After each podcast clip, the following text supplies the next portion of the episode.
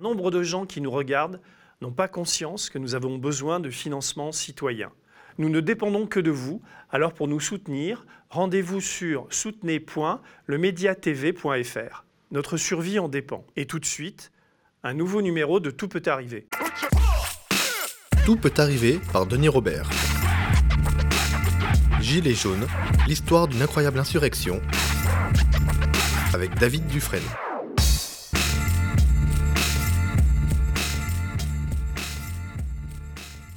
Suis vraiment content que tu sois là. là ça fait, on se voit, on se connaît bien. Euh, j'ai passé le week-end avec toi, avec ton livre. Alors, je, vais- je pourrais faire des, des compliments à, à l'auteur, mais je vais d'abord faire des, des compliments au lecteur. Je pense que je suis ton meilleur lecteur. Tu sais pourquoi? Non, je vais t'expliquer. Je suis ton meilleur lecteur parce qu'il n'y a pas une ligne que je ressens pas dans, dans ce que tu as écrit, parce qu'on a un- des parcours à peu près parallèles, même euh, on était à Libération ensemble, enfin, on s'est on s'est croisés, tu as quitté le métier, tu t'es mis à écrire, et puis il y a les gilets jaunes, et puis il y a tout ça. Donc, donc le roman, je ne l'ai peut-être pas dit, c'est l'histoire de ce journaliste. C'est c'est un peu une transposition de ce que toi tu as vécu en faisant tous ces tweets et en répertoriant toutes ces bavures, enfin ces bavures ou ces, ces violences policières. Et, et tu racontes l'histoire de ce, de ce journaliste et de ses rencontres euh, euh, avec des gilets jaunes, avec des victimes de la police. Le roman est truffé de, de- de passages, de, de- de morceaux de procès-verbaux, de tweets que tu fais. Il y a un moment qui est très intéressant, c'est parce que je l'ai relu avec toi, c'est qu'est-ce qui déclenche le mouvement des Gilets jaunes? C'est, je crois, le 18 octobre 2018. Jacqueline Moureau, on se moque de cette thérapeute, enfin, c'est, il est Ouais. bon ton de se moquer d'elle, mais quand tu lis la lettre de ce qu'elle écrit, c'est formidable ce qu'elle, ce qu'elle dit. Et c'est, et c'est quand même, enfin, je suis comme toi, je pense réellement qu'il y a un avant et un après. C'est-à-dire que c'est Bien parce sûr. qu'elle fait ce message qu'on, va passer d'ailleurs. euh. Quand est-ce que ça va se terminer, la traque au conducteur que vous avez mis en place depuis que vous êtes là? Hein, Parce que là, on atteint des sommets. hein. J'ai fait une petite liste de ce que de ce qu'on subit depuis que vous êtes là, mais on en a plein les bottes. C'est clair? Les nouveaux contrôles techniques. La moitié des voitures ne passent plus. Vous vous en foutez, vous roulez avec un parc qu'on vous offre et qu'on vous paye. Hein La hausse du prix du carburant.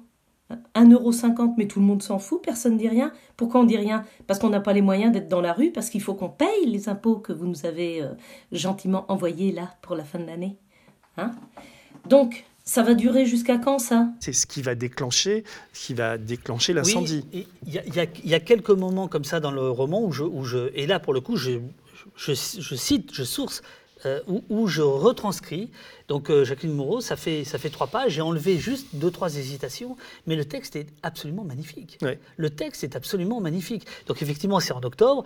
Il y a ensuite l'histoire du, du fameux gilet jaune. On sait d'où elle vient. Elle vient d'un- fan de tuning euh, qui dit il faut mettre nos gilets sur le tableau de bord comme pendant la Coupe de France, et, le championnat du monde, de, de- la Coupe du monde de, de- de- de football. On va tout bloquer, on va tout bloquer, et ça part. Euh, Donc, donc toi, tu racontes à la fois ce mouvement-là et tout- Oui. tous ces personnages, et en parallèle, euh, d'une manière très, euh, très fluide dans le récit, parce que tu, on s'en- on s'ennuie jamais, parce que tu as, une sorte d'art de la rupture et du, du chapitrage. On rentre dans la, dans la stratégie policière. Et on voit aussi que ces policiers sont des hommes, euh, certains sont des, sont des bêtes et des idiots, et d'autres sont des types plutôt bien. T'as pas de regard, comment dire, ni cynique, ni, ni manichéen sur, sur eux. Euh, et c'est vraiment très intéressant parce que c'est très informé. Ça mélange euh, le, passé de tout ce qui s'est passé parce que tu as fait euh, avec les Gilets jaunes, et puis aussi le, présent. Il y a une sorte de, nervosité de l'écriture.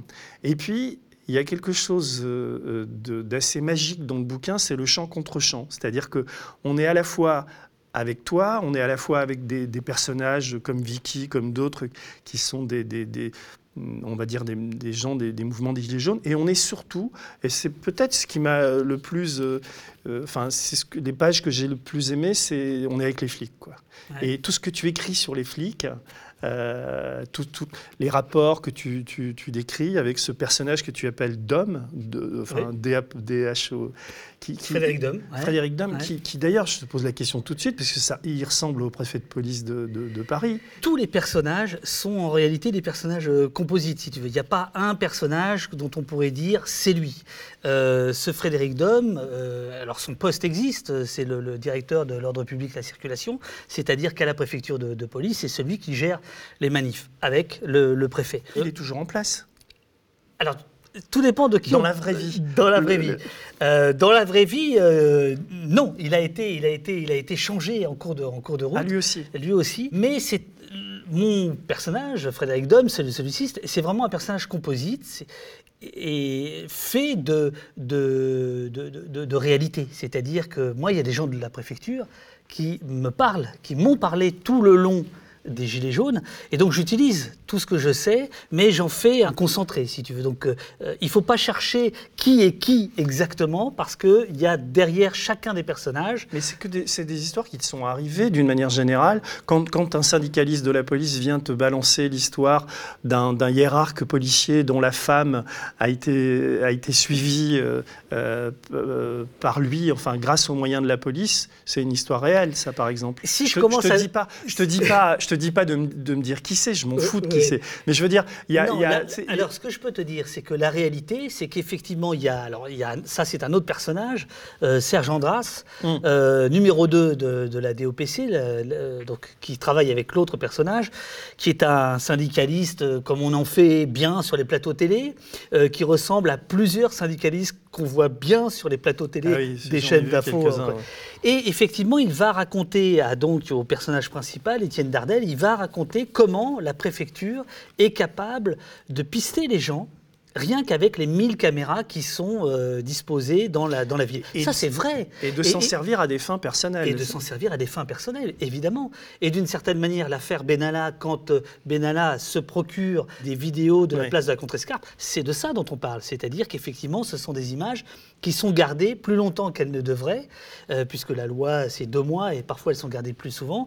Donc tout ça existe euh, réellement. Après, laisse au roman sa part de romanesque. Je ne vais pas te dire ce qui est euh, tout non, à non, fait... c'est pas ma question. Hein. C'était oui. simplement, comment ça naît la nécessité d'écrire ça? Parce que cet été que tu as écrit ça, enfin, ou tu as commencé un petit peu avant, qu'est-ce qui fait que tu te contentes pas d'avoir... Tu as quand même suffisamment bossé avec Allo Place Beauvau, tu es à l'origine de, de tu as vraiment fait un travail incroyable qui a été reconnu par, par, tout, enfin, par beaucoup.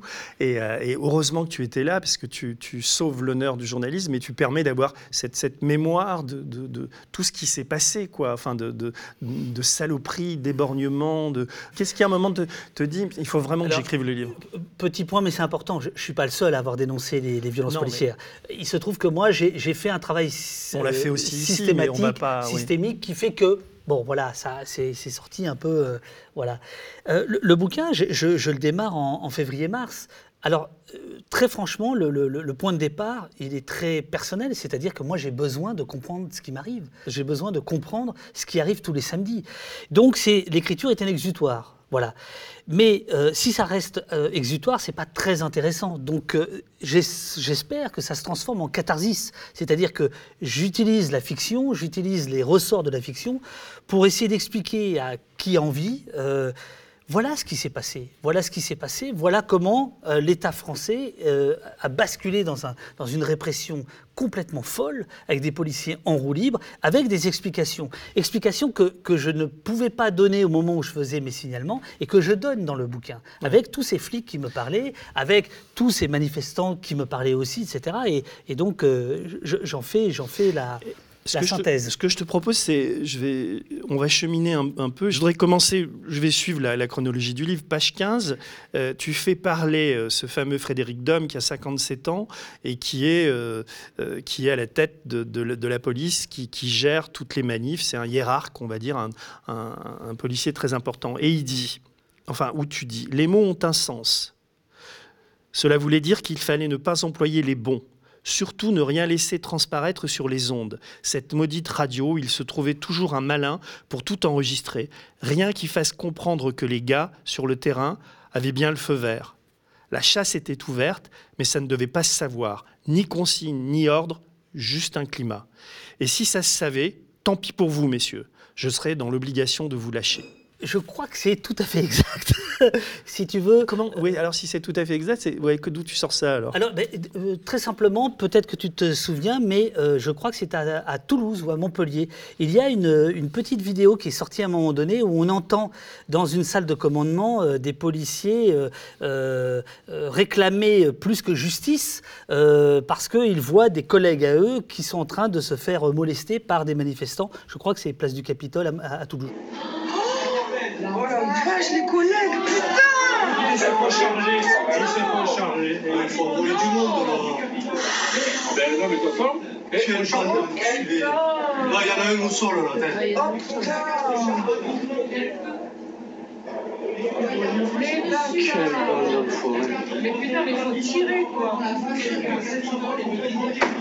Quand je dis qu'il faut aligner 2-3 bastos, Ça a soulevé euh, tout un tollé chez les syndicats de, de police, ça se passe en janvier-février, quelque chose comme ça. Et je sais par ailleurs que évidemment qu'il n'y a pas eu de consigne, il n'y a pas eu d'ordre écrit, que euh, tout ce qui s'est passé, tout ce qui se passe samedi après samedi, ne se passe pas, ça se passe avec des briefings, ça se passe avec une chaîne de commandement euh, flottant. Aucun ordre n'a été donné, et encore moins écrit, il faut viser la tête. Mais ce petit passage-là, c'est quand même la clé, quoi. C'est une clé essentielle pour comprendre le fonctionnement de la police, de la hiérarchie, les liens entre le, le ministère, la préfecture, la direction de la centrale de la police. C'est tout un tas de non-dits. Mais au, au final, c'est les mecs en bas qui trinquent quand même. Tu, tu- tu le décris tellement bien, ça. On a l'impression qu'on on est avec eux, quoi. Moi, en tout cas, j'étais, j'étais non pas à fond avec eux, mais euh, j'avais de leurs nouvelles. Hmm. Euh, il ne faut pas croire, on dit toujours la police, mais c'est pas monolithique. Non, bah, je sais, dans ton, dans ton récit, enfin dans ton roman, pardon, Ouais. il y, a- il y a un good cop et un bad cop. Quoi. Il, y a le, il y a Andras, là, qui est ce syndicaliste, un peu fauderge quand même, qui va trahir son pote et tout, enfin son pote, son ancien pote. Et puis en face, tu as un mec qui s'appelle Edouard, Edouard Dean, de Oui. mémoire, qui lui est, est un. On sent que tu as de l'affection pour lui, euh, enfin, et, et lui a un regard assez lucide sur la police. Quoi. Absolument. Et tu Lui- joues sur les deux. Lui, c'est un, c'est un, celui-ci, c'est, un formateur de, de- de- et, euh, et il reconnaît pas, il reconnaît pas ses petits, ou au contraire, il les reconnaît trop. C'est-à-dire qu'il considère que les écoles de police, depuis 10-15 ans, euh, sont devenues des, des, des, des usines à fabriquer euh, des fous furieux. Ouais. Il y a un passage, mais je l'ai relevé, mais il est plus tard dans le livre, où vraiment on a l'impression que ce formateur de police dit cette situation de crise qu'on vit, cette violence policière, elle s'explique aussi par euh, la bêtise, entre guillemets, ou l'absence de culture et de recul de, ces jeunes mecs qui sont pas formés et qu'on envoie au baston et, qui, ont deux neurones. Quoi. Enfin, il y a quelque chose de... C'est-à-dire que ce qu'il raconte surtout, c'est ce que les manifestants ont vu. C'est-à-dire qu'il y a euh, à, l'intérieur même du corps policier euh, des- des dysfonctionnements entre les gendarmes mobiles, entre les CRS, entre la BAC. Et, le Edouard Lynn, ce dont il parle le plus, c'est de la BAC. Et c'est cette BAC qui a fait, qui fait le plus de dégâts. C'est elle dont on sait dans la réalité, qui a tiré le plus au LBD, c'est elle qui fait du saut de dessus, c'est elle qui a une, une- une vision du monde qui est, qui est la sienne, c'est-à-dire elle contre le reste du monde. Ce sont des cow-boys. Je, je veux dire que euh, les CRS me le disent, c'est comme ça qu'ils appellent la BAC. Ce qui est étrange, c'est que ça n'est jamais dans la presse. C'est pour, c'est pour ça la nécessité du roman, c'est de me dire, ok, bah alors on y va, alors on va le raconter. Euh, euh, ce sera peut-être plus facile de le, de le raconter finalement sous forme romanesque, alors que c'est tout à fait ré- euh, réel et réaliste. J'ai relevé deux, deux passages, mais là on va parler d'Ardel, donc de, Oui. de Dufresne. D'Ardel, Dufresne, ça, ça se ressemble quand même étrangement. Il y a, il y a vraiment une, une- une différence entre les deux? Ah ouais, ouais, ouais. Étienne Dardel, le, le- donc le héros, il est vachement mieux que moi.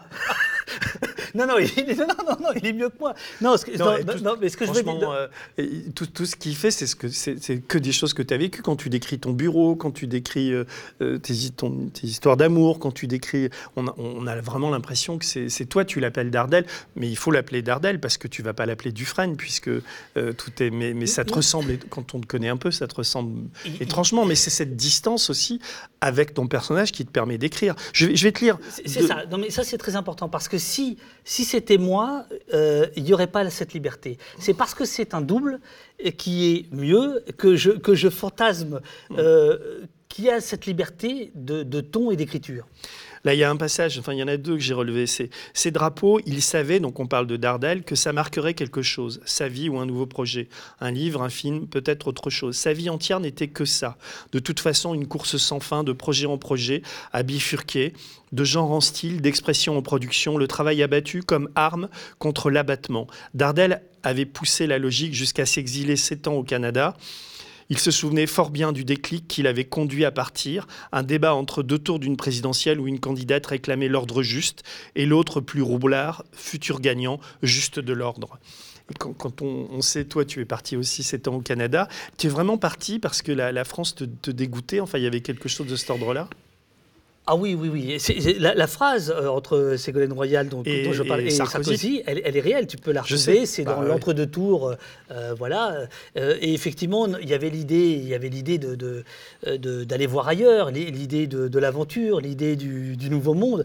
Mais le paradoxe, c'est que je reviens au bout de sept ans parce que la France me manque et et notamment, ce qui me manque, c'est la confrontation. Donc, je rentre en- à l'été 2018, donc je suis servi, quoi. Parce que en novembre 2018, il se passe euh, le premier acte et ainsi de suite. C'est-à-dire que ma vie, ma vie, ma, Bah alors, ma t'as- vie bascule.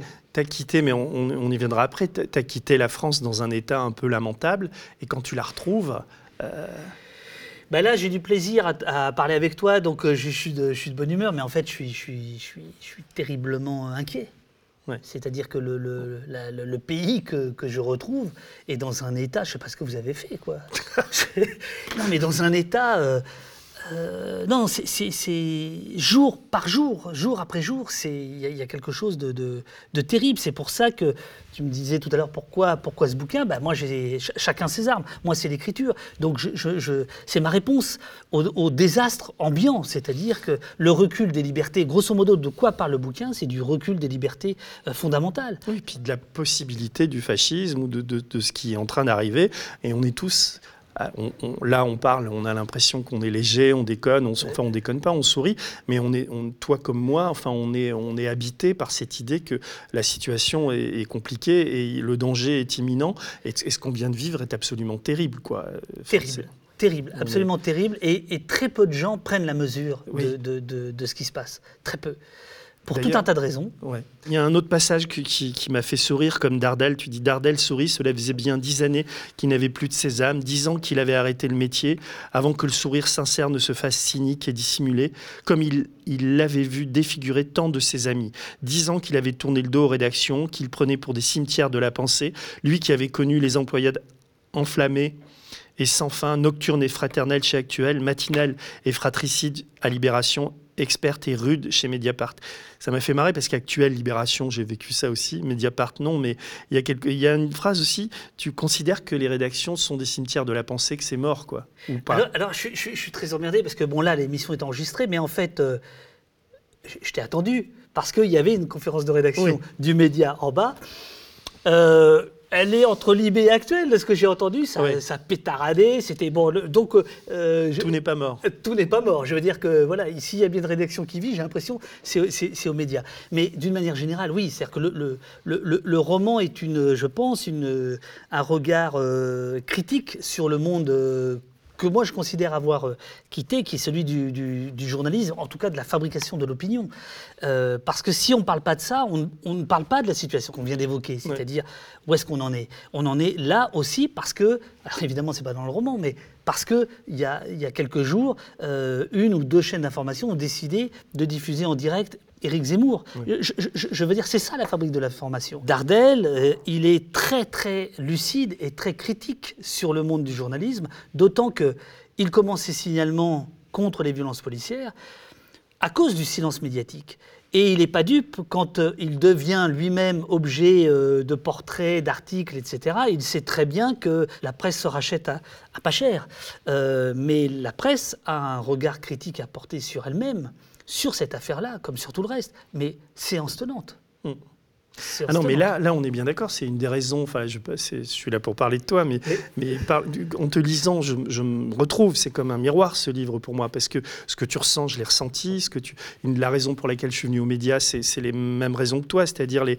et ce qui me rendait, ce qui me rend dingue, c'est, c'est ces repas ou des gens que tu rencontres qui sont pas comme toi encore plus que moi, mais conscient de la violence de cet État. Et quand tu te retrouves avec des gens blasés à des dîners ou des gens qui, comme ça qui te disent ouais bon, enfin tu vois, qui a cette espèce de qui n'ont pas vécu, tu as l'impression d'être fou ou d'être seul à leur dire mais vous vous rendez pas compte de, de ce qu'on est en train de vivre. Et il y, y, a un côté blasé comme ça chez, chez eux. Et c'est pour ça que ce livre, et là il faut leur offrir quoi, il faut qu'ils le lisent.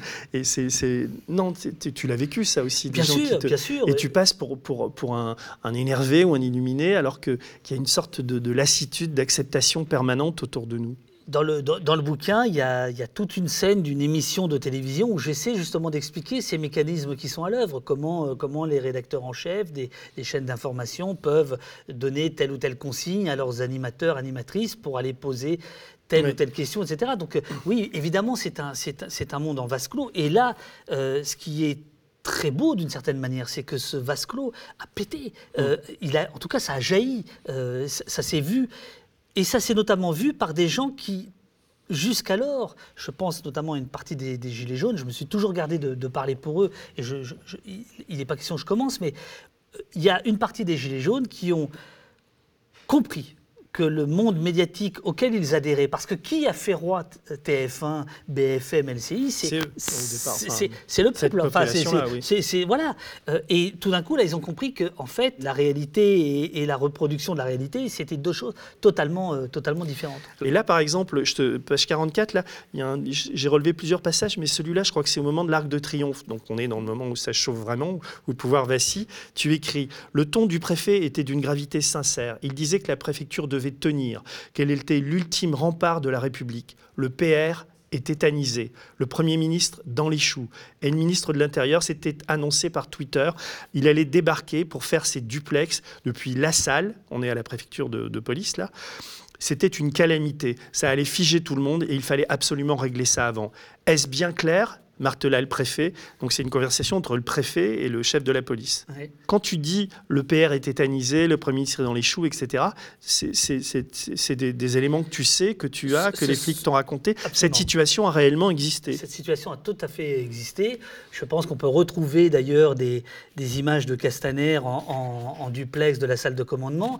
Et, c'est intéressant parce que là, on voit que la fabrication de l'information euh, pèse sur la réalité. Et euh, je raconte plus loin, euh, par exemple, exemple, que parfois Beauvau ou la préfecture euh, pouvaient euh, ou peuvent demander à des gens sur le terrain, des policiers sur le terrain, d'aller éteindre un petit feu de merde de, poubelle, parce que c'est en direct sur BFM, par exemple, alors que d'un point de vue tactique et stratégique, ça n'a aucun sens d'un point de vue policier d'aller éteindre ce feu, mais il faut l'éteindre parce que les caméras sont braquées dessus. Ça sont effectivement des choses qui se sont passées, qui, existent et qui ne sont jamais racontées. Hum. Et alors, tu m'as remémoré euh, euh, ce tweet qui m'avait bien énervé et, euh, de Castaner. C'est-à-dire que des types se font éborgner, des, mains. Il faut dire qu'un de tes personnages, très, très beau personnage, c'est Vicky. C'est une, une, une, fille, une anarchiste, on va dire, qui graffe un peu, qui a une bombe de peinture, qui a des très beaux slogans. J'en ai, relevé. Euh, il y a celui que j'ai bien aimé, c'est tous cassos, tous casseurs. Enfin, il y en a quelques-uns que j'ai, notés. Et donc, tu la, tu la suis. Elle a un destin assez tragique, encore qu'à la fin, il y a un, peu de lumière quand même. Et donc, Castaner, qu'est-ce qu'il dit? Alors, je sais pas, on, est, on, est après les Champs-Élysées, ça. Il dit euh, Les scènes auxquelles nous avons assisté sont intolérables. Bon, il veut parler des Gilets jaunes, il a un peu d'humanité, mais ce n'est pas du tout ça.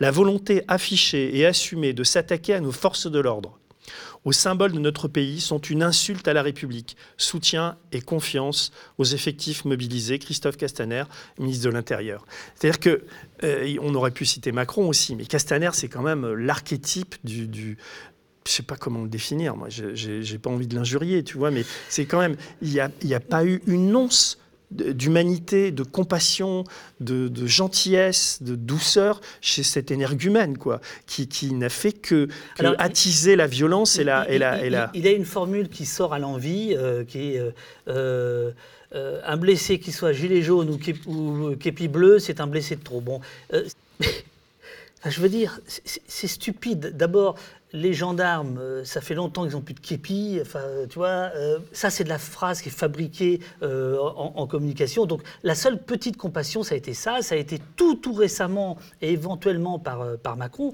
Mais tu as raison de parler de Macron. Et je, et je- et je- Je, vais, on- et- et- je peux le citer d'ailleurs, page 74. Il y avait un passage que j'avais oublié de, de, de Macron dans ses vœux présidentiels. Ah. Le 31 décembre 2018, il dit. Ça aussi, c'est gratiné. Et c'est bien de l'avoir écrit parce qu'on a tendance à l'oublier. Et quand c'est imprimé dans un livre, c'est marrant parce que ça n'a pas la même, la même, euh, le même poids que quand tu lis dans les journaux. Que certains prennent pour prétexte de parler au nom du peuple. que certains prennent pour prétexte de parler au nom du peuple. Mais lequel? D'où? Comment? Et n'étant en fait que les porte-voix d'une foule haineuse, s'en prennent aux élus, aux forces de l'ordre, aux journalistes, aux juifs, aux étrangers, aux homosexuels. C'est tout simplement la négation de la France. L'ordre républicain sera assuré sans complaisance. Car j'attends de chacun ce respect indispensable à la vie en société.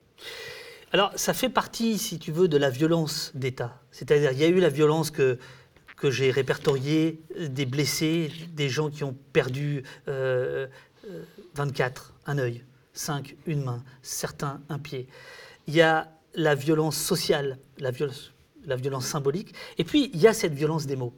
Effectivement, c'est pour ça que de temps en temps, le, roman est lézardé de, passages euh, issus de l'actualité, des déclarations, car elles sont historiques, Au sens où elles font histoire. Et il ne faut pas les laisser passer comme ça. C'est-à-dire que les vœux présidentiels du 31 décembre, on s'en fout depuis Giscard. Enfin, je veux dire, on n'y porte jamais aucune espèce d'attention. Mais ceux-là, ceux-là, ceux du 31 décembre 2018, me semblent absolument capitaux à retenir parce qu'ils montrent dans quel état l'État être. Et ensuite, c'est ce que Dardel va comprendre peu à peu, c'est que cette idée comme ça de délégitimer toujours le, manifestant, de, criminaliser la pensée adverse, etc., en fait, c'est- un vieux fond, c'est un vieux système de pensée. Mais quand on est samedi après samedi dans le, dans le feu de l'action, on s'en rend pas forcément compte. C'est parce qu'on prend du recul qu'on analyse les choses. Alors, on oublie aussi si on, à quel point le pouvoir, le pouvoir vacillait et à quel point euh, Emmanuel Macron euh, euh, faisait dans son froc. Pour parler, euh, pour parler vulgairement. Parce que là, il y a ce passage où, tu, où il y a une conversation entre, entre le, le chef de la police et le préfet, toujours. Alors, il dit Vous m'écoutez, Dom Bien sûr, monsieur le préfet. Le PR n'a pas du tout, mais alors pas du tout goûté d'apprendre que les émeutiers étaient à 50 mètres de chez lui, à 50 mètres de l'Élysée. Je comprends. Ça et l'hélicoptère du PR en attente, les pales en action à Villacoublay, il n'a pas aimé le président. Faire sortir les plans d'évacuation du palais, les plans des égouts non plus. Faire vérifier dardard l'état des tunnels, celui de Beauvau, et l'autre, celui du faubourg Saint-Honoré, pas aimé du tout. Mais ça veut dire que ça s'est réellement passé, ça aussi? Ils étaient dans, un tel, dans une telle panique qu'ils ont vérifié tout ça? Enfin, d'où tu le sors, ça? Je, je- je le sors non pas de mon chapeau. Non, mais je sais. Mais, non, mais mais- non, non, c'est tout ça est absolument exact. La seule, le seul petit bémol, c'est où vont les euh, tunnels Où vont-ils exactement? Ça, il faudrait demander à François Hollande, etc. Mais tout le reste, l'hélicoptère à Villacoublay, le plan des égouts, le plan Mais d'évacuation. il était prêt à se tirer parce qu'il pensait fait, que l'Élysée était- allait être occupée, quoi. Il avait envisagé. Pas lui, mais les Mais services. les- oui, les services de police. l'ont envisagé, évidemment. Mais donc lui était que, que ce furieux soit pour ça. que ce soit l'acte 2 euh, fin novembre ou l'acte 3 1er, 1er décembre, c'est de, c'est de ça dont on parle. Oui, je sais, oui. C'est de ça dont on parle. 10h45. L'Elysée est à quelques centaines de mètres derrière le cordon de CRS. Les gilets jaunes s'élancent. Mais ça n'est pas dit à l'époque, parce que, évidemment, montrer qu'on a peur, c'est montrer sa faiblesse. Donc, euh, le, discours, ça va être la militarisation du, maintien de l'ordre, ça va être les déclarations tonitruantes des uns et des autres. Euh, euh, L'État va montrer sa force pour, en fait, masquer sa peur et sa faiblesse. Ce que je raconte là, c'est garanti. Oui, oui, non, je sais. Alors, il y a des moments aussi où, euh, où- qui sont très émouvants. Tu racontes plusieurs histoires de, de jeunes et il y, en, il y en a qui t'affectent vraiment. On sent vraiment. D'ailleurs, j'ai vu des, des vidéos de toi où tu as les larmes aux yeux. Enfin, on sent que tu, tu morfles parce que c'est c'est très dur à vivre aussi, ça, de, de, de se faire traverser par toutes ces vies, quoi. et tu, tu dis, la balle avait... Tu parles de- je pense que tu parles du jeune homme à Strasbourg qui sort d'un magasin de sport et qui se prend un LBD dans la mâchoire. Le 12 janvier dernier à Strasbourg, l'adolescent se retrouve en pleine manifestation des Gilets jaunes. Dans la confusion, il est blessé au visage. Il est un mec, il est gros comment? Ouah, un sacré trou. Il vient d'être touché par un tir de lanceur de balles de défense. Pourtant, il assure ne pas être un manifestant. Il sortait d'un magasin de sport. La balle avait la- laissé un trou net, un impact parfaitement rond et parfaitement reconnaissable sur le profil droit. La joue noire pissait le sang. Ça jaillissait de partout, sur le blouson flambant neuf, sur le sac de course Gosport, sur la main du jeune homme. Kevin marchait, stoïque et perdu, sous une pluie de cris hors champ, un téléphone dans sa main, encore du sang, à attendre qu'on lui réponde. Sa mère ou sa sœur, peut-être. Dardel imaginait le pire. L'adolescent parlait, parlait, et n'arrêtait pas de demander à son ami, qui lui aussi, Rachid, Rachid, ma mâchoire, elle est comment, elle est comment? Wesh, t'as un sacré trou. Ouh là là, Rachid, il est gros comment le trou? Dardel ferma les yeux, priant que son fils ne l'entendait pas sangloter. Quoi. C'est, euh, tu vois, tu dis ça, tu te dis, bon, d'accord. Euh, je vais passer à autre chose. hein. non, mais je veux dire, même toi, quand tu as écrit ça, tu, tu Ben, termines dans même des là, étapes. quand tu le lis, si tu veux. Alors, petite précision, euh, euh, je parlais tout à l'heure de personnages composites, je parlais d'exutoire, etc. Oui, euh, il ne s'appelle pas Kevin, tu as bien compris qui c'était. Oui. Pour, les, voilà, pour des raisons de, de, de- respect, mais euh, voilà, euh, c'est bien le garçon dont, dont- dont tu parles. Et, et ce que je raconte, c'est la vérité, c'est-à-dire que... Bah, J'ai vu la vidéo, moi, enfin, je me Voilà souviens de la, ça. la oui. vidéo, et puis moi j'ai j'ai sa famille qui m'écrit, Oui. qui me raconte, qui me raconte comment la police. Comment il va d'ailleurs Vous avez des nouvelles de lui Aux dernières nouvelles, euh, en tout cas en, en juin, ça allait pas très fort, c'est-à-dire que cet enfant était déscolarisé. Hmm. Il avait été touché au mois de janvier, il était à peine retourné en cours, il avait été nourri à la paille pendant deux mois. Je, veux dire, c'est de ça dont on parle. Hmm. Alors qu'il était en train de sortir d'un magasin où il, où il avait fait les soldes. Et il s'est pris un LBD dans la, dans- dans- dans la figure. Sa vie est foutue. Il a 15 ans. Non, je sais. Et tu, alors tu, tu parles aussi dans le livre, tu, quand on est journaliste, où euh, on, est évidemment intéressé à, plus d'un titre.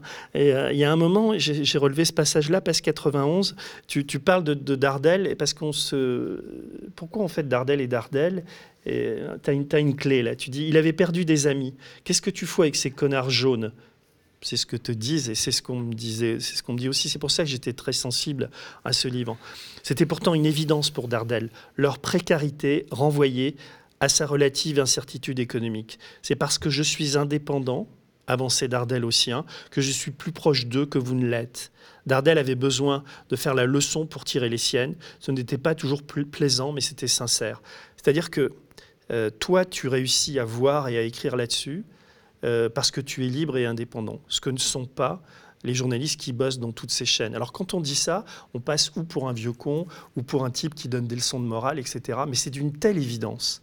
Je veux dire, quand tu t'es tapé les émissions de télé sur les Gilets jaunes, encore toi, Alors, tu- moi, je, je ne connais qu'une phrase de Marx. Alors, je vais la citer.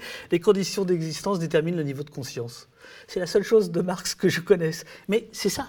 C'est-à-dire que, évidemment, qu'on peut, qu'on- que- que- que- qu'un journaliste ou que quelqu'un, et il y a, euh, euh, il, il- il- il y a des gens qui ont été euh, happés par, par les Gilets jaunes, par la cause Gilets jaunes, mais tout en étant très, très, très, très insérés dans la société. Mais c'était plutôt rare. C'était plutôt rare. Je crois qu'effectivement, le journaliste parisien installé dans une rédaction qui va plutôt mal s'occupe avant tout de son nombril. Ouais. Voilà, c'est tout. C'est triste. Et donc, Et ça un- me- ça me- j'ai aucun plaisir à dire ça. Non, mais c'est la réalité. C'est la réalité. Et il faut des journalistes qui, qui, s'extirpent de leur rédaction, qui s'ex- s'extirpent de, de, de ce monde du, du- du pouvoir pour se dire tiens, il y a peut-être des choses à raconter, il y a peut-être des choses à aller voir. Mm.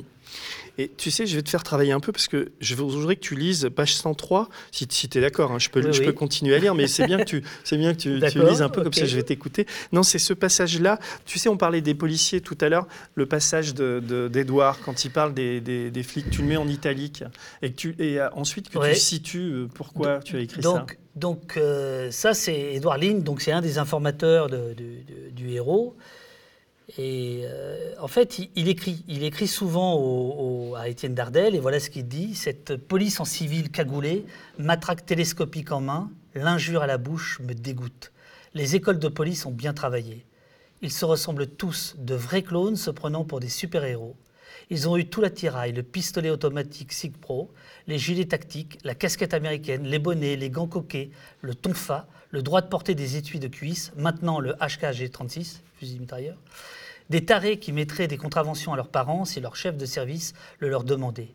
Je les connais par cœur, j'ai appris le boulot, le vrai, à certains d'entre eux, mais ils n'ont jamais eu, à part quelques rares exceptions, le charme d'un flic dans la lignée des personnages d'un Goodies ou d'un Manchette. Je crois qu'en fait, j'ai toujours méprisé la police et les policiers. Est-ce pour cette raison que j'en suis devenu un? Toi qui connais bien la, police, entre ces flics-là que tu décris, qui sont un peu des, des, je sais pas comment les appeler sans être vulgaire, mais enfin voilà, tu les as décrits, et les autres, il y a quand même une partie, il y a des good cops et des bad cops, quoi. Et on a l'impression, en tout cas quand tu regardes les médias ou même quand tu vas dans les manifs, que euh, une majorité de flics sont comme ça, quoi, alors que c'est pas le cas. Ou, comment tu situes toi le Mais paysage? le- le- ce que je situe, c'est un monde extrêmement hiérarchisé qui est tenu par le silence, par euh, les difficultés pour certains, euh, et qui est, en ce qui concerne le maintien de l'ordre, tenu par le pouvoir.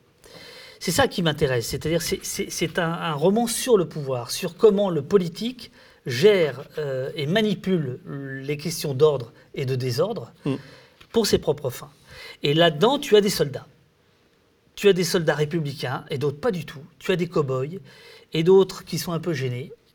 Il n'y a pas. Alors, toi, tu, tu l'as dit à plusieurs reprises good cop, bad cop. Je dirais surtout, il y a un système de- qui est un rouleau compresseur. Et il y a très, très, très peu de voix qui s'élèvent à l'intérieur contre ce rouleau compresseur. Non, non, je te, je te suis. Je... Ça manque de courage. Mais, chez les flics, comme partout, chez les journalistes, chez les politiques, tu vois ce que je veux dire? Le seul problème, c'est que les policiers sont armés, les policiers tabassent, les policiers mutilent. Donc leur manque de courage par rapport à ça a, des, a des conséquences euh, dramatiques. Mais nous avons tous, enfin, je crois vraiment, je- un rôle à jouer. Un et moment- à avoir du courage ou non. À un moment, on a cru, enfin j'ai cru, j'ai eu cette naïveté-là de, de- de- de penser que les flics allaient, allaient- allaient poser au sol leur LBD et allaient rejoindre les, les gilets jaunes. Il y a eu des moments où, où c'était tendu. Et puis on a vu des syndicalistes policiers, je pense à Langlois, ou, ou certains qui n'étaient pas du tout sur le même. D'ailleurs, il se fait virer, enfin il, y a eu des problèmes pour ça. Mais est-ce que tu, tu, as, tu as pas eu, tu as pas cru un moment que ça pouvait arriver, ça? Non. Non. Non, non, non. Euh, là, on a. C'est ton, prisme. On a plutôt parlé des, des policiers qui, qui nous arrangent, euh, donc de, de ceux qui critiquent. Euh, mais dans le roman, il y a aussi tous ceux qui accompagnent euh, le, le- le- le système, notamment le, syndicaliste euh, Andras, euh, qui euh, voilà. Euh, non, parce que pour des raisons de mutation, pour des raisons d'avancement, pour des raisons de silence, pour des raisons de souffrance aussi. Euh, Il y a aussi ces CRS qui racontent, euh, voilà, que pendant 14 heures, ils n'ont même pas le droit d'aller pisser. Il faut, gar- il faut garder le palais de l'Élysée. Donc tu te pisses dessus. Donc dans quel état tu fais du maintien de l'ordre? Si tu te pisses dessus et que ton, ta, ta- ta- ta boîte à lunch, c'est euh, euh, un jus de fruits et, et un autre jus de fruits Enfin, je veux dire, il y a, voilà, c'est- aussi, aussi ça. Le- là où on pourrait, là on déborde du, du- du- du roman, mais là où on pourrait quand même s'interroger, c'est pourquoi les syndicats ne se lèvent pas contre ça. Et ils ne se lèvent pas. Et là on le voit dans le roman parce qu'ils sont comme ça avec le pouvoir. Il y a un syndicaliste qu'on a beaucoup vu sur les plateaux, en particulier à BFM. C'est ce type qui, dit, qui disait, je, je- je crois qu'il a dit à un moment donné, que quand quelqu'un a été estropié à, sa main, il a dit mais c'est bien fait pour sa gueule, il avait qu'à pas à la ramasser. Si la grenade lui était arrivée directement dans la main, oui, on pourrait effectivement poser des questions. Mais là, il se penche, on le voit, les images parlent d'elles-mêmes. Il se penche, il récupère. Je vais être très cru, mais c'est bien fait pour sa gueule. Pour essayer de. Mais ouais, mais ouais. Mais si, il faut le dire. Et là, on peut pas continuer, comme ça. On peut pas continuer. Et je vois très bien ce personnage qu'on a vu un, un moment, c'était vraiment Télépolis. Quoi. Le type, il était dans tous les plateaux, il ramenait sa fraise, son arrogance, son savoir et tout. C'était horrible cette télévision qui donnait autant la parole à ces syndicalistes policiers. Là, la presse a une responsabilité dingue. quoi. C'est-à-dire que de, tout à l'heure, tu parlais de Zemmour qui a, qui a sa tribune. C'était- C'était table ouverte à, tout- à tous ces mecs. Quoi.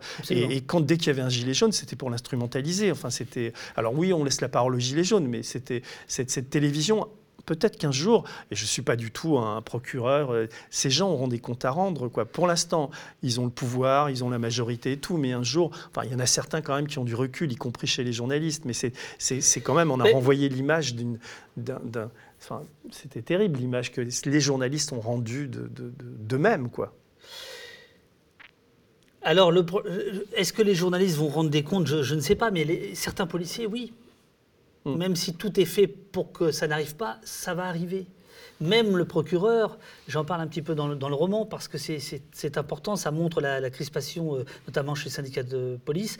Euh, le procureur de Paris a annoncé il y a quelque temps qu'il y aurait des procès par rapport aux mutilations, par rapport au maintien de l'ordre. Euh, bon.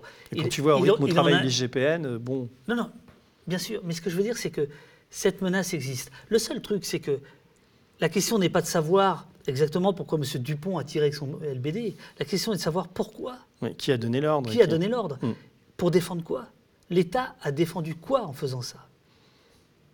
Jusqu'où l'État est allé au nom de quoi? C'est le fameux truc, la fameuse phrase de, de Max Weber dont euh, Dardel euh, parle à- au moins à une reprise, qui est euh, l'État revendique le monopole de l'usage de la violence légitime. Ouais. Le bouquin, c'est ça. C'est quoi l'État? C'est quoi le monopole? C'est quoi la violence? Et c'est quoi la légitimité? Hmm.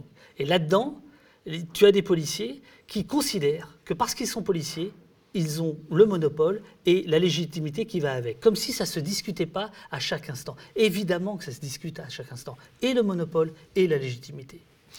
J'ai relevé, si, tu- si je peux me permettre, une toute petite erreur, mais Ah. peut-être je me suis trompé. Mais non, mais tu n'es pas censé le savoir. Mais nous, on le sait ici parce qu'on a interviewé un, un photographe gilet jaune qui s'appelle Serge D'Ignacio, qui était au moment où Fou- Fouquet's a pris feu. Et en fait, ce ne sont pas les gilets jaunes qui ont mis le feu au Fouquet's, c'est une lacrymo.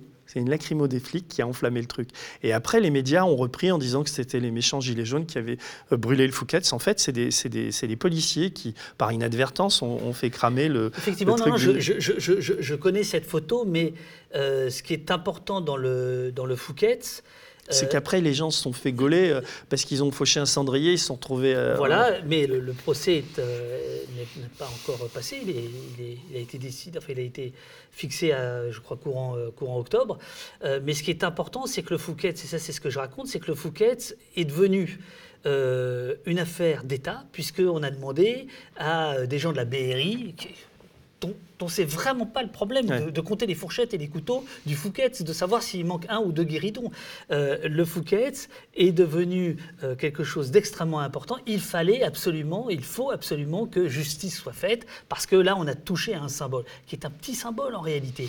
Euh, parce que bon, c'est plutôt le, le- le- le resto de, de- Sarkozy, Sarkozy, que de- qui que- appartient à ce notaire là, enfin les voilà. casinos barrières. Mais, mais disons que, euh, et c'est pour ça que j'utilise cette scène du Fouquet's, euh, parce qu'elle est un symbole incroyable. Et le symbole incroyable, c'est quand le Fouquet se barricade. Ah oui, ça, cette photo invraisemblable avec des haies de CRS autour là qu'on a tous vu, on se dit. euh, Voilà.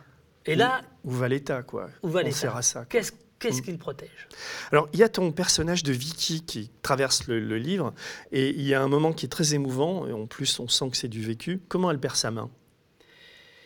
Elle, elle- elle perd sa main avec une grenade euh, GLIF-4, qui est une grenade explosive, qui contient du TNT, qui est une arme de guerre. On le rappelle une ultime fois. fois. Euh, arme de guerre qui n'est pas utilisée par les autres polices comparables dans les pays comparables. Euh, et donc, elle est devant l'Assemblée euh, nationale. Et elle, puisqu'il y a, il y a tout, un, tout un chapitre où elle est face à, à la police des polices versant gendarmerie, euh, où elle explique qu'elle, elle a, elle a voulu se débarrasser de la grenade qui arrivait sur elle. Euh, C'est-à-dire qu'elle fait un geste d'évitement. Et à ce moment-là, c'est là que ça Et explose. c'est là que ça explose et qu'elle perd sa main. Et donc, elle est un peu fâchée avec sa mère dans le roman. Sa mère qui est plutôt, qui vote plutôt Marine Le Pen, alors qu'elle, elle est plutôt Anard. Et elle est hospitalisée. Donc, tu- la, la scène est déchirante quand tu décris la, la- ce qui arrive à cette, à cette Vicky, qui est, euh, c'est quelqu'un que tu as envie de connaître en plus.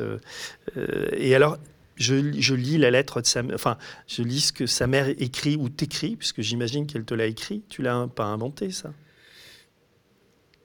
Joker? Joker. Ma fille m'avait parlé de ces grenades, je croyais qu'elle exagérait. Des grenades avec du TNT, des armes de guerre contre des Français par la police française? Nelly m'en avait parlé, oui, mais je n'y croyais pas. Je pensais que c'était des rumeurs, des histoires qu'elle et ses amis racontaient. Ma fille a subi une opération de plus de 4 heures par un interne qui a fait ce qu'il a pu, mais il ne pouvait rien. Monsieur Macron, pendant que vous faites le beau en bras de chemise dans les gymnases, pendant des heures en soliloquant, soi-disant pour votre grand débat, parce qu'il est vrai que vous aimez surtout parler avec des gens choisis. Pendant ce temps-là, vos sbires, monsieur Macron, mutilent nos jeunes. 40 ans, c'est jeune, monsieur Macron. C'est vous, monsieur Macron. Voilà, je ne vais pas lire tout ce que dit la mère, mais donc comment, d'où elle sort, Vicky? Enfin, est-ce qu'elle existe dans la, dans la vraie vie? Je te demande pas son nom, etc. Mais tout ça, c'est un composite ou c'est une histoire? Non, non, c'est encore euh, euh, un personnage composite. Par exemple, euh, il y a bien quelqu'un qui a perdu une main devant l'Assemblée nationale, mais c'est un garçon euh, qui s'appelle Sébastien. Voilà, non, c'est- un personnage inventé, mais inspiré de, de- de- de la réalité, parce que, comme, comme je le disais tout à l'heure, ça me permet de, de raconter en 200 pages dix mois absolument affolants que nous venons de vivre. Et alors, alors justement, tu, tu- c'est un fil rouge, hein, cette histoire de Vicky. Et elle est à l'hôpital et sa mère Jacqueline euh, va la voir et elles sont fâchées toutes les deux. Oui. Là, tu as deux lignes. Et en fait, Jacqueline sourit sur son lit à Cochin. Vicky avait recommencé à lui redire l'indicible maman. Donc il y a des moments comme ça, paf, des petites touches, de, où tu verses une petite larme. Quand tu lis, tu te dis, ah ouais, quand même, il est fort Dufresne pour... euh, euh, bah, bref. Et alors, il y a, l'interrogatoire. Il y a l'interrogatoire, j'ai bien aimé ce passage-là aussi, je voudrais le lire. C'est quand le, le- le- le- les premiers mots du flic, ça aussi c'est du vécu, mais généralement c'est pas raconté dans la, dans la vraie vie, c'est quand l'enquêteur, donc qui est un gendarme, euh, euh, reçoit la, la Vicky et sa mère, et alors il dit Je suis le chef chargé de l'enquête interne sur votre incident. Incident, souffla Jacqueline. Disons ce qui est arrivé à votre fille, ici présente, la grenade, sa main.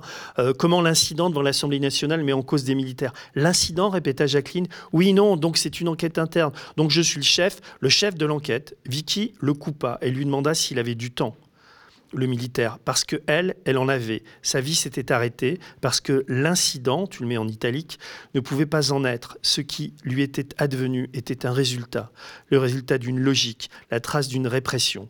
Vicky s'appuyait sur ces mots, sa main, sa main sans main, ponctuait ses phrases à coups de virgule sur sa cuisse droite.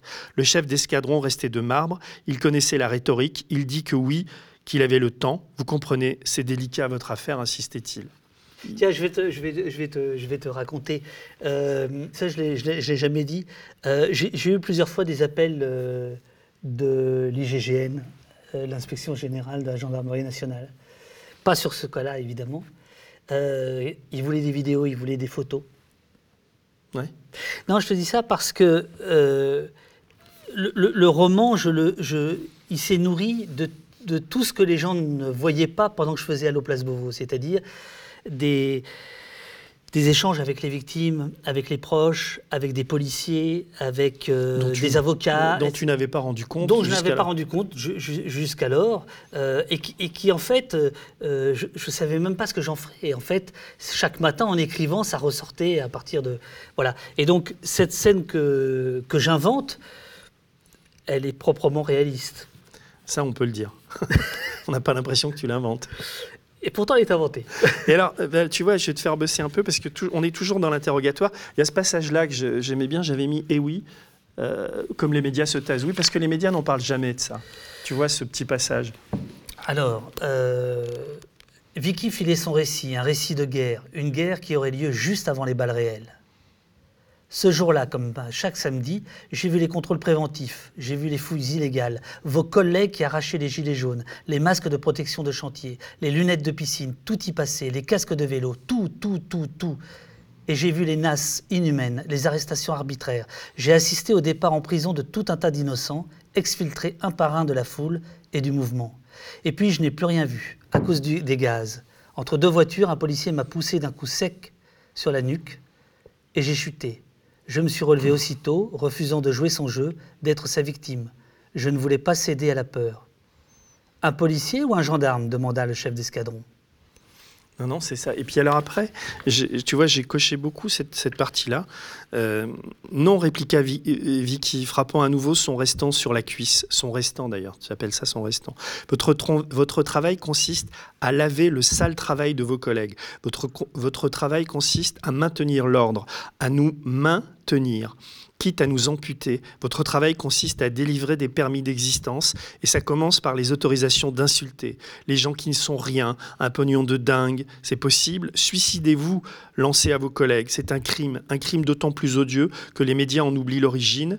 À l'origine, nous crions, ne vous suicidez pas, rejoignez-nous, mais face aux coups, face aux matraques, à votre folie, voilà en quoi consiste votre travail. Il consiste à ce que les banlieues restent des banlieues, les lieux bannis des paysages mornes, où l'idée même de fronde joyeuse est réprimée, dans le sang, bavure après bavure, contrôle après contrôle. Je le sais, j'y vis. Votre, votre travail consiste à maquiller les cicatrices détestables du capitalisme, etc., etc. Oui, là, tu mets une petite dose de lutte des classes, quoi. C'est moi qui mets une dose ou Non, mais c'est elle, c'est la réalité. Non, mais je C'est te- la réalité. Je te chambre. non, mais je sais bien. Mais y a Mais c'est la réalité. Et ce qui, ce qui est fou, c'est le refus de tout le monde de voir la réalité. Oui. Donc euh, là, ce passage-là, où effectivement Vicky est devant euh, le, le mec de, de- de l'IGPN, ce qui, ce qui est, un- ce qui est- ce qui est intéressant, c'est que ça, c'est écrit au printemps. C'est-à-dire, euh, c'est écrit au tout début du printemps, c'est-à-dire avant même qu'on comprenne que l'IGPN va laver euh, plus blanc que blanc.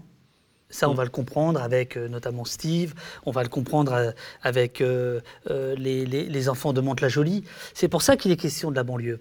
Je, crois que c'est extrêmement important de, de- de- de comprendre que c'est un continuum, que, que ce qu'on vit là, c'est un continuum avec 20 ans, 30 ans de gestion des quartiers populaires, de gestion policière des quartiers populaires.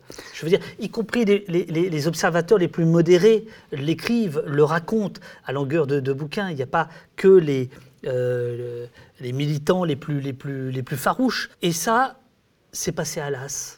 C'est passé par pertes et profits. C'est pas possible. D'ailleurs, à un moment, tu dis dans le, dans, le- dans le récit, enfin, Dardel dit qu'il a, il a, il a couvert quand il était à, à- à Libération, enfin, tu, tu cites Libération, je sais plus, euh, la- la- le Malik Oussekine, et qu'il l'a vu par terre, et que c'est pour ça aussi qu'aujourd'hui, il a cette, cette rage en lui et cette volonté d'aller au bout. Est-ce que, est que toi, quand tu étais à Libé, tu avais couvert Oussekine ou, ou c'est une non, c'est Dardel qui raconte que il a 18 ans et qu'il est étudiant au quartier latin et que euh, se fait pourchasser par les voltigeurs la nuit même de Malik Ouais. Oussekine. Et là, s'il y a un lien direct entre Dardel et moi, il est là. Ah oui, c'est vrai ça? Bien sûr. Tu étais là cette nuit-là Ah oui. tu- Oui, oui. Et quel souvenir Parce que tu as vu, Ah la, ben- t'as vu la polémique qu'il y a eu dans les médias après, les types qui ont dit mais c'est pas les voltigeurs qui l'ont tué, tout ça c'est des inventions. Enfin, Oui, oui. euh, Ça- alors, ça rend dingue, ça aussi. C'est. euh, Dardel dit que euh, l'important, c'est pas où on est né, euh, c'est où on se sent naître. Moi, je me suis senti naître en décembre 86 à 18 ans, si tu veux. C'est-à-dire que Malik Oussekine, c'est quelque chose qui est gravé dans ma mémoire et qui, qui fait que euh, je m'intéresse à la police. Je, veux dire, là-dessus, c'est extrêmement clair, etc. Sur cette euh, polémique, certains policiers ont commencé, à, dire qu'il faut oublier le syndrome Malik Oussekine. C'est-à-dire qu'il faut oublier l'idée que si on tue un manifestant, le monde politique s'écroule. C'était ce qui était arrivé à Jacques Chirac. hein, euh, qui va perdre les élections en 88, deux ans après Malik Oussekine, et qui sait très bien pourquoi. Parce que Malik Oussekine. Et que pendant 20 ou 30 ans, c'est vrai que le, ce qu'ils ont appelé le syndrome Malik Oussekine, de leur point de vue, c'est-à-dire on ne tue pas un manifestant car sinon le, le- le- le prix à payer politique est trop élevé. Et donc on a commencé à voir effectivement au moment des, des Gilets jaunes, en 2018-2019, des policiers dire il faut arrêter avec euh, la théorie, le syndrome Maliko-Sikine. Et on nous a dit, un, il faut l'oublier. Et aujourd'hui, effectivement, on a des gens. Des journalistes. Des journalistes, des journalistes spécialisés de la Police. police, Ah, qui nous expliquent qui nous expliquent que ce ne sont pas que euh, n'est pas mort euh, des coups portés par les policiers. Il se trouve malheureusement pour ce spécialiste de la police que ces policiers euh, ont été condamnés pour coups et blessures ayant entraîné la mort et pas pour voilà. Mais euh, Mais mais, comment- mais, comment- mais- si je puis me permettre ça c'est pas dans le roman. mais quand euh, euh, Emmanuel Macron dit de Geneviève Leguet qu'elle n'est pas raisonnable, qu'à son âge, elle ne devrait pas manifester, c'est ce que Pasqua et Pandro disent de Maliko Sekine en disant, c'était Pandro, je crois, si j'ai un fils sous dialyse, qui était le cas de Maliko Sekine, je l'empêcherai d'aller manifester la nuit. C'est-à-dire, c'est toujours 86, 2018, c'est la même rhétorique odieuse. Ou, ou Macron qui s'en prend à détinger en disant qu'il parle pas, il parle pas comme un gitan. Enfin, tu, tu te souviens Ah, de ça c'est- horrible. voilà. Enfin, on en est. euh, Mais, mais sur Malik Osekin, si tu veux, le, le, le, le- le truc qui est terrible, c'est qu'on est dans du révisionnisme. Et ce révisionnisme, il ne faut, il faut pas s'y tromper. C'est lui qui permet tous les excès. C'est lui qui permet de dire on y va. Et alors, ça rejoint ça. On est toujours dans l'interrogatoire de, Vicky et le- l'enquêteur la laisse parler parce que euh, euh, alors elle dit depuis des mois tout est en place pour décrédibiliser la moindre contestation, pour criminaliser le moindre refus. Tout est mis en œuvre pour diviser la population, pour éviter tout front uni. Et vous le savez mieux que personne, vous le gendarme, la matraque ne suffira pas. Trop de crânes à fracasser, trop de souffrances à terrasser, trop de détresse. Le pouvoir croit encore que sa fable pourra tenir longtemps. Une fuite en avant, voilà le spectacle qu'il donne, le caractère imprévisible du mouvement. Voilà ce qui fait peur. À qui? demande le flic. Au pouvoir, à vous autres, les policiers, son bras armé. Appelez ça comme vous voudrez. Stratégie de l'attention, du pourrissement, pari de la violence. C'est un jeu dangereux qu'on vous demande de conduire. Toi, quand tu regardes le, le- euh, aujourd'hui, enfin, dans les médias aujourd'hui, enfin, tu prends les, les gilets jaunes, tout le monde dit que c'est mort, quoi. Enfin, que, que Macron a réussi son coup, etc. Mais pourtant, on sent bien que, que, que que toi et moi, enfin je sais pas, ou, enfin je vais pas dire toi et moi, je vais pas parler à ta Ouais, place, ouais, mais ouais. en tout cas moi je pense que c'est loin d'être mort, que les cendres, euh, enfin que les braises sont là, ardentes, et qu'il suffit de pas grand chose, quoi. Mais à partir du moment où une colère sociale s'élève et qu'il n'y a pas de réponse sociale, Ouais. La colère est toujours là. Donc, qu'elle porte un gilet jaune ou qu'elle se transforme différemment sous d'autres couleurs ou d'autres méthodes, euh, moi j'en sais strictement rien.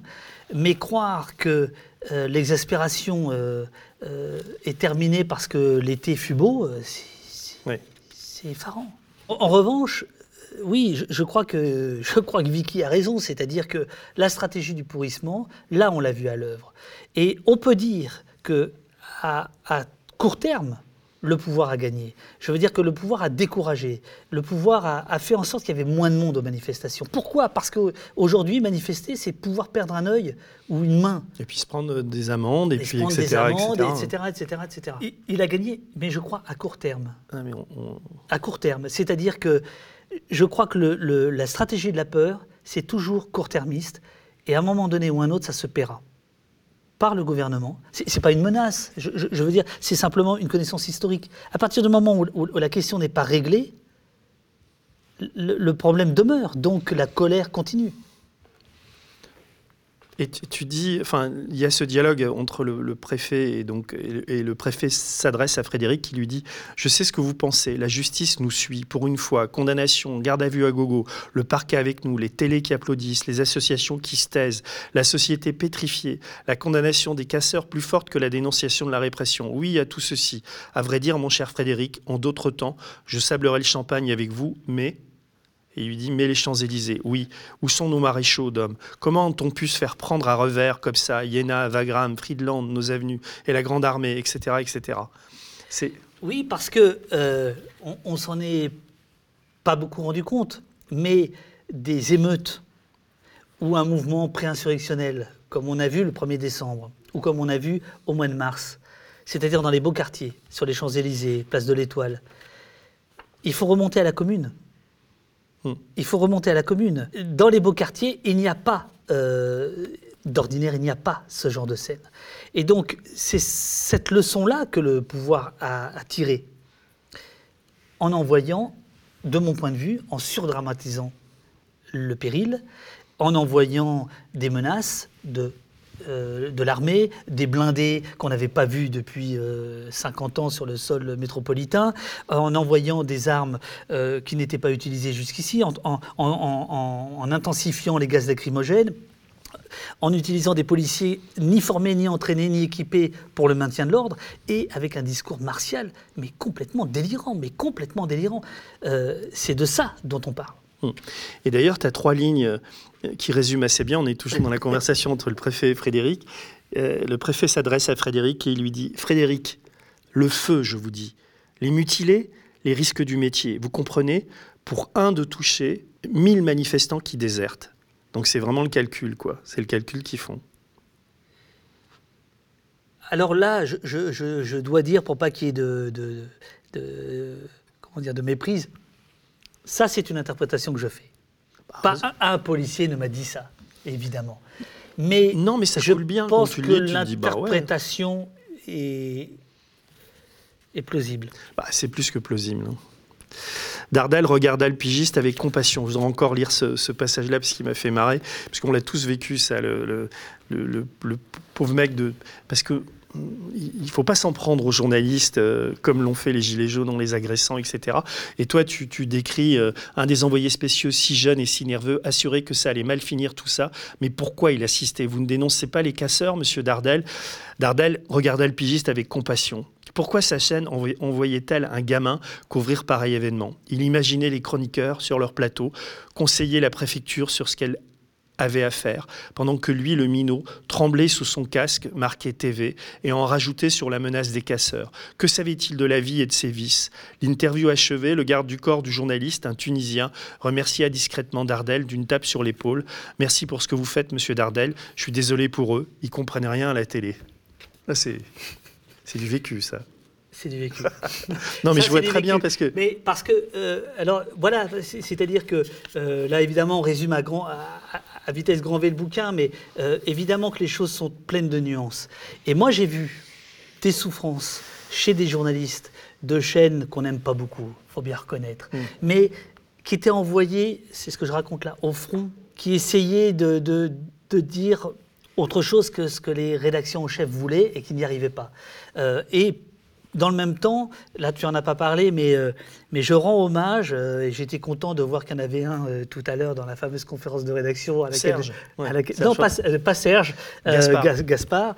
Je, je- je rends hommage à, à ces vidéastes, à cette génération spontanée de, de, de journalistes euh, bruts, si je puis dire, comme on parlait avant de, de cinéma direct ou de, de- de- de cinéma vérité ou de cinéma euh, brut, de, ces gens qui font des Facebook Live, qui, font, euh, qui peuvent tenir l'antenne pendant l'antenne ou, ou leur live euh, Twitter, Facebook, et pendant des heures et des heures, et qui, à mon avis, change la donne. Parce que, bien évidemment, tout ça n'aurait pas pu exister si euh, toutes ces violences policières n'étaient pas documentées, filmées, photographiées. Euh, et donc, aujourd'hui- là, il y a de l'espoir, si tu veux. Je pense qu'il y a de l'espoir dans une, une autre façon d'informer. Et tu termines, tu termines ton livre par deux mots.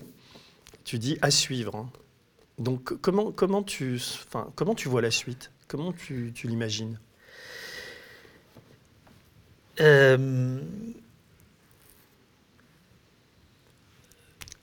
Je reviendrai quand je l'aurai écrit. Non, non, non, et tu t'échappes pas là. Non, mais je veux dire, tu, tu, Non, tu ce que- es en contact avec, avec, avec tu- tu- tous les samedis, tu vois ce qui se passe, tu regardes l'actu, on, on voit tout, enfin, on est, on est tous les deux, enfin, on, on est nombreux comme ça, mais à être au cœur un peu de, de cette actualité-là. Si, si tu veux, le, le à suivre, c'est parce que euh, euh, j'ai le sentiment d'avoir trouvé une forme qui, euh, qui permet très éventuellement de, de poursuivre comme ça cette espèce de, de, de traversée du réel, de récit du réel.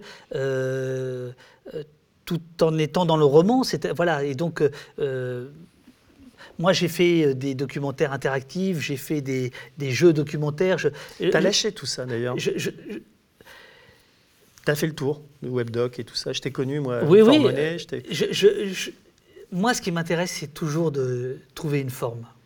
Hmm. Et là, je me suis dit, tiens, il y a peut-être une forme euh, entre le, roman et le documentaire. Euh, peut-être que je peux en faire, euh, en faire d'autres. Et effectivement, je crois que la situation dans laquelle nous sommes, politique, sociale, franchement, c'est totalement inédit. Et, et chacun doit prendre sa part. Voilà. Donc à suivre. Donc merci, merci pour tout David. Je suis vraiment super content de t'avoir accueilli ici. Merci, Et- merci à toi, Denis. Et je vous conseille à tous de lire Dernière sommation. C'est une sommation. Le média est indépendant des puissances financières et n'existe que grâce à vos dons. Soutenez-nous sur lemediatv.fr. Et pour ne rien rater de nos contenus, abonnez-vous à nos podcasts.